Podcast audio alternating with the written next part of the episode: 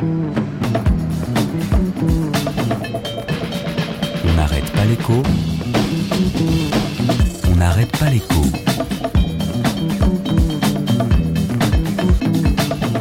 Alexandra Ben Saïd. Tu pousses le bouchon un peu trop loin, Maurice. D'abord, ça n'est pas Maurice, c'est Hubert, non pas le cousin Hube. Hubert, U-B-E-R, et plus particulièrement son application, aujourd'hui suspendue, Uber Pop, autrement dit le particulier qui s'improvise chauffeur de taxi grâce à une appli.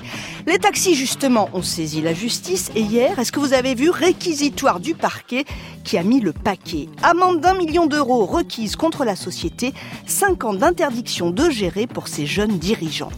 Le jugement, ce sera pour plus tard et on va le regarder de près, mais ça sent la fin de la récré. On me frappe, on me dit des gros mots, et en plus on me pique mes sous. J'en ai marre.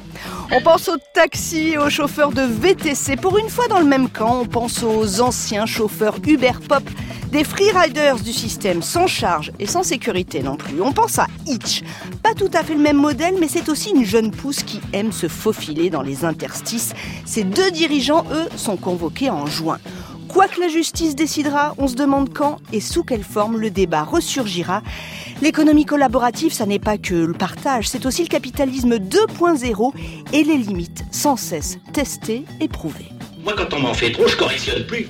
Je dynamite, je disperse, je ventile. On n'arrête pas l'écho sur France Inter.